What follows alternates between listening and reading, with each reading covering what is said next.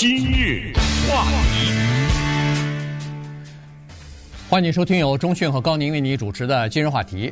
这个 Kellyanne Conway 啊，他在《纽约时报》有一篇呃文章啊，署名的文章。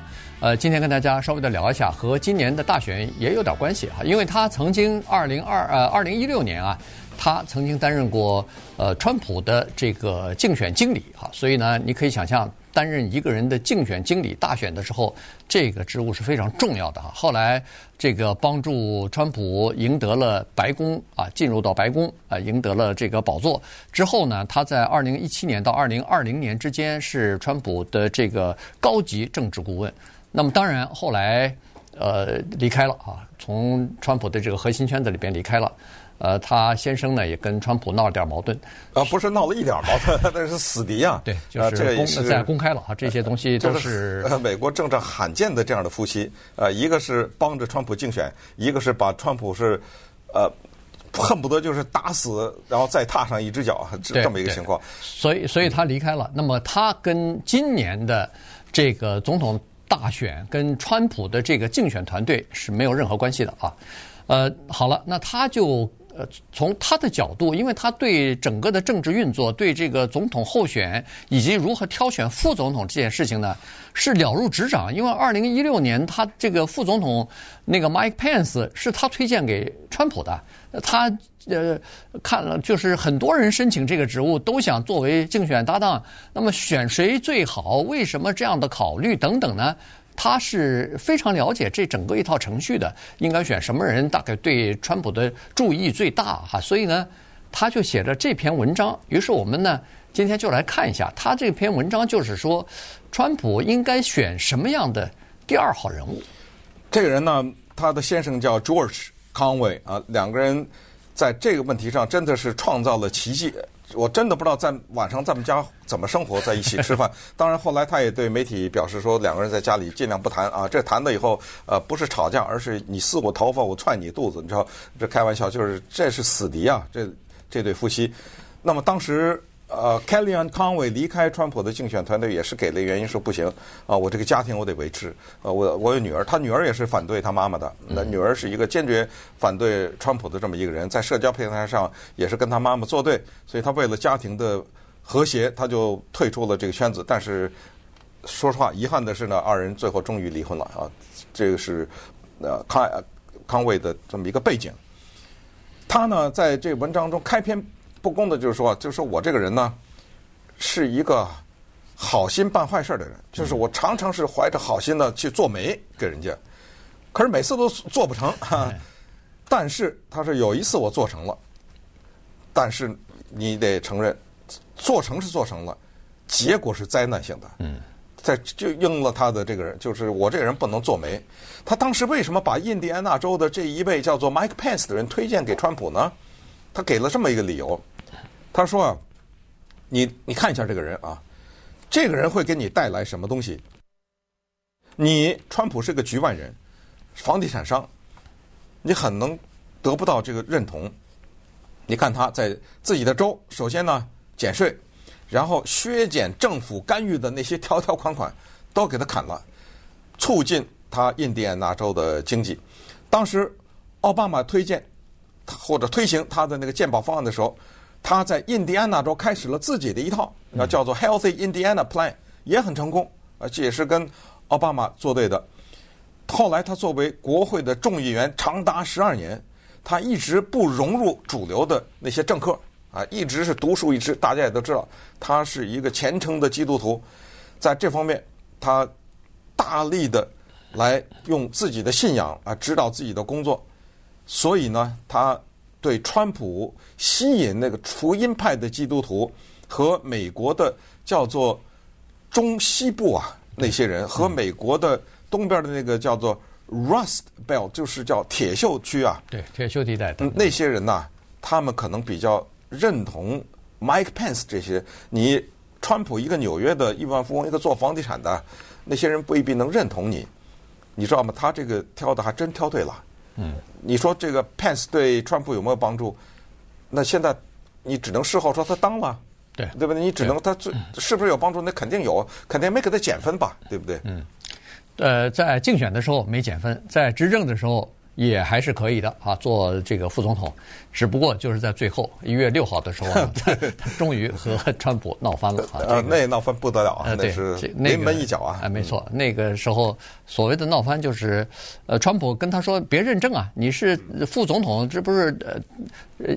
这个参议院的等于是参议院的那个领袖了嘛？不是领袖，这是参议院的议长了嘛？你你自己不要去主持了，那个一月六号的会议推迟也行啊。呃，别去认证那个选举人票了。那他说不行，这个是叫做宪法的责任，对，必须必须要去做。所以就这个问题上，他们两人等于是闹翻了。那现在就等于是恨不得是政敌了。他还曾经竞选今年的总统，当然后来退出了。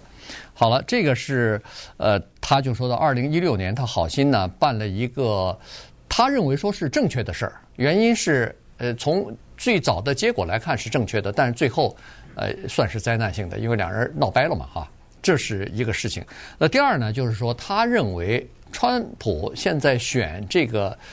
他的副总统人选的时候呢，他认为说有很多人都会提议选这个呃，选一个体制内的人还是体制外的人，选一个男的还是女的，选一个少数族裔的还是选一个呃白人，呃，反正各种各样的说法都有。他认为选一个副总统的人选不不是选谁，而是要问一个问题，就是为什么你要选他？哎，他说这个问题呢，实际上就你必须要知道选他对你的第一，对你的选情有什么帮助；第二，以后在你上任的时候，是不是可以在上任的第一天就就就可以马上接手这个工作啊？所以呢，他是从这方面呢提出了一些建议的。嗯，关键这样啊，就是一个副总统的候选人呢，他要做的这，我是同意他这个观点，他说的这个非常有道理，就是什么呢？就是。凡是你能得到的，或者这个话这么一个措辞，凡是这个人副总统能得到的，你都能得到，那就不要。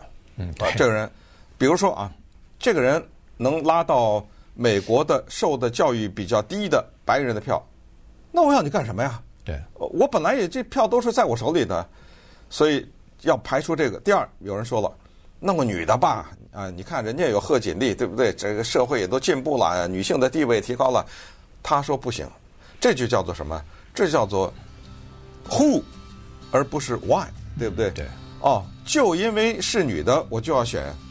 那我现在要问你，为什么呀？嗯，对不对？你给我回答出来为什么？他能给你加多少分？哦，他能给我拉到女性的学校，是吗？那咱们来坐下来，对，分析分析。你川普拉不到女性的选票吗？或者说你说的这个女的，她拉到了你拉不到的那些女人吗？那么于是呢，他列了个名单，这个名单上有那么五六个人，一会儿咱们就看看这个名单上这五六个人，你觉得谁比较适合当川普的副总统？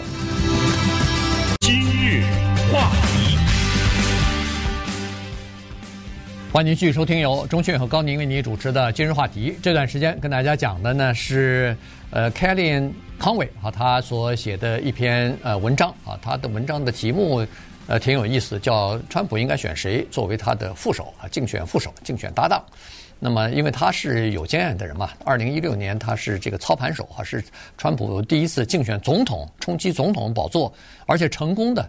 这个竞选经理啊，所以呢，他对整个的这个操政策的操作，如何挑选副总统这这方面呢，他是有经验的哈。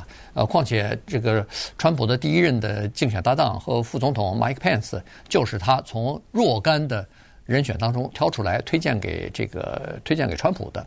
所以呢，他在目前呢听到了很多各方面的建议，很多人毛遂自荐，认为说。呃，我可以，我可以，我可以。呃，很多人都已经恨不得纷纷的给川普已经，呃，已经发去这个这叫什么求战书，或者说是挑我吧。呃，已经毛遂自荐了哈。呃，把自己的履历，把自己的这个长处已经发过去了。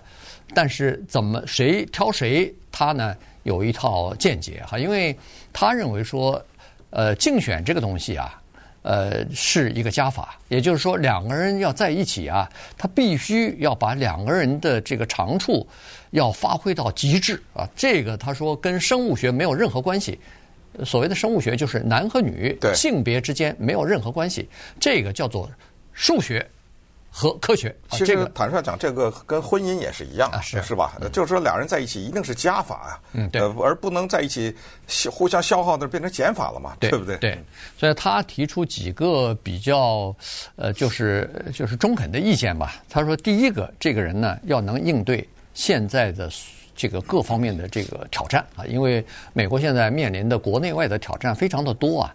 在国内有这个非法移民的问题、边境安全的问题、赤字的问题、呃，这个美债的问题、通货膨胀的问题经济问题；在海外那也有什么俄乌战争的问题、中东的问题，各种各样的挑战非常的多啊。所以呢，他认为说你不是光是竞选，因为这个副总统这个人选呢，他还要在竞选成功以后，他要帮着执政，呃，这个是一个就是而且。我不能带你当一个新人啊，进去到了政府以后，两眼一摸黑，什么都不知道，那也不行啊，需要很长时间，半年的培训，没人培训啊，在目前的这种状状况，这是第一个要求。第二个要求，他也非常了解川普，他认为说这个忠诚特别重要啊，就是呃一一个副总统一定要忠诚他的总统。他说的第一个，Mike Pence 犯错误，就是因为最后他不忠诚了，啊，所以呢，叛变了，哎，叛变了，等于是，嗯，呃，所以这是第二个要求。第三个要求呢是，你尽管是一个非常能干的人，是一个有个人魅力的人，但是在电视机前面，在整个的国人的前面，公共场合，您要站好自己的位置，要知道自己在哪儿，别抢了川普的风头。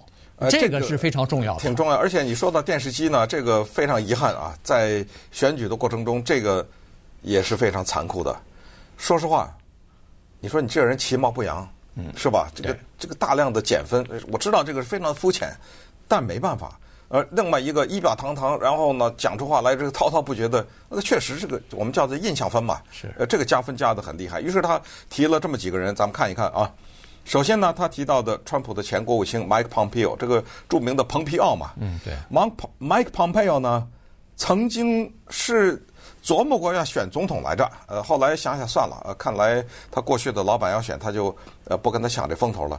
我看否则的话，他四年以后他肯定选。嗯，所以这个人他是一个高举着反华反共大旗的这么一个人，呃，加上川普呢，他们可能会对中国更加的。鹰派一点啊，这是一个人选。再一个人选呢，叫啊 Tom Cotton，这个是阿肯色州的联邦参议员。呃，这个人也是一个川普的铁杆的支持者啊。这个人也是有一些在共和党之内有一些支持度的。当然。第三个，他提到的就是 Marco Rubio，佛罗里达州这个人。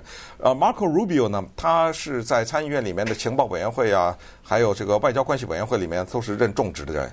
呃，所以这个人呢，而且也跟当年跟川普一起选过总统，二零一六年。这他说这是可以提。他说，但是有一个问题，我们共和党躲不过，而且也一定要正视，这个就是堕胎。